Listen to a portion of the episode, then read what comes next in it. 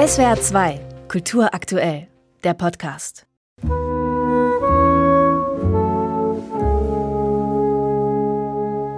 Mit dem zarten Klang ihres Saxophons hebt Tineke Postma ab zu einer Melodie, die schier ins Unendliche führt. Mit ihrem Instrument singt sie quasi eine Arie ohne Worte. Immer wieder formt die Künstlerin auf weitem Atem eine neue Phrase.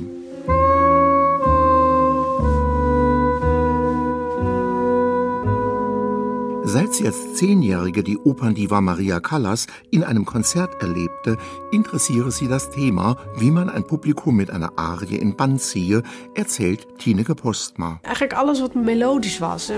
Eigentlich hat mich alles Melodische, alles, was ich nachsingen konnte, von frühester Jugend an interessiert. Da waren natürlich viele Popsongs dabei, aber eben auch klassische Opernarien.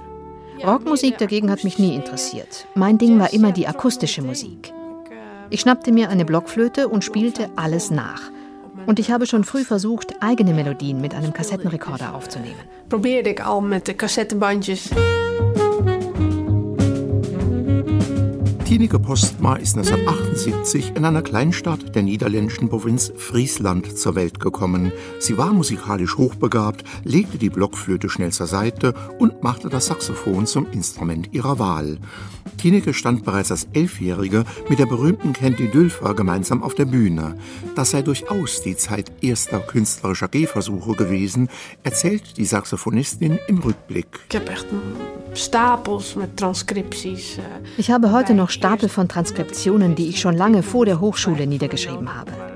Wobei ich am Anfang noch gar nicht die Notenschrift beherrschte, sondern einfach aus schwarzen Punkten mit Fähnchen einen Brief gemalt habe. Als ich dann im Konservatorium von Amsterdam aufgenommen wurde und dort diese Notenbriefe vorzeigte, waren die ganz begeistert und meinten, da stecke schon etwas Blues drin. Zuhören und etwas lernen, das war schon immer mein Ding. Vanuit het luisteren naar leren begrijpen. En dat is heel goed geweest. Von Amsterdam ging Tineke Postma zu weiteren Studien nach New York an die Manhattan School of Music.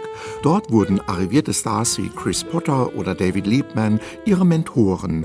Doch einen eigenen Personalstil fand die junge Musikerin nicht so schnell, denn Jazz ist in New York eine oft sehr traditionelle Veranstaltung.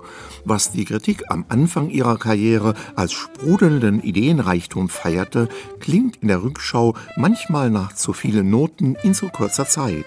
Ich wel degelijk van veel noten als kleur, als energie. Ich mag es noch immer, schnelle Noten und Energie freizusetzen. Aber als Balance setze ich nun mehr und mehr auf die frei schwebende Melodie. Wenn ich mich dann dabei erwische, wieder in alte Muster zu verfallen und alles doppelt so schnell zu spielen, denke ich mittlerweile, ist es nicht an der Zeit, den ganzen Blödsinn einfach über Bord zu kippen? Wordt het niet eens tijd dat je gewoon al die onzin eruit...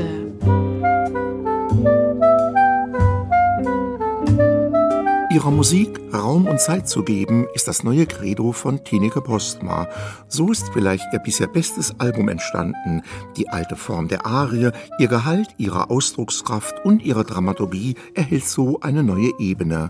An der Seite der Saxophonistin agieren drei Auserwählte mit Gitarre, Kontrabass und Schlagzeug.